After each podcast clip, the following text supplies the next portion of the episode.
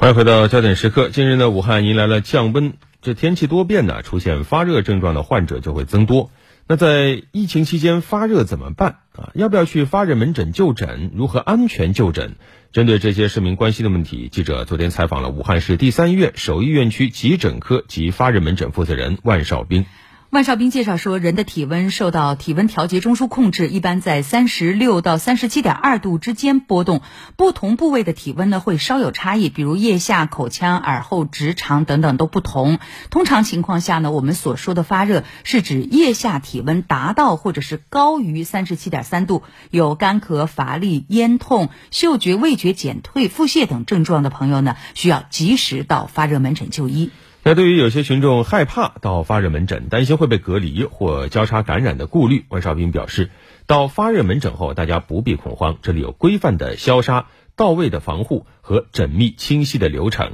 为发热患者设置有带厕所的单人隔离间留观。省市疫情防控指挥部各级部门定期和不定期督查监管，确保发热门诊各项工作规范有序。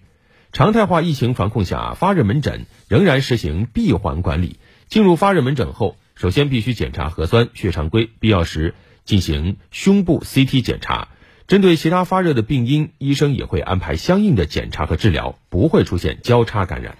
万绍斌同时表示，市民出市民出现了发热、咳嗽、乏力等一些症状呢，要规范的佩戴口罩，尽量选择乘坐私人交通工具前往发热门诊，要避免聚集，不在人多而且空气不流通的环境下长时间逗留。到达医院以后呢，要配合医护人员进行流行病学的调查，服从安排，有序就诊。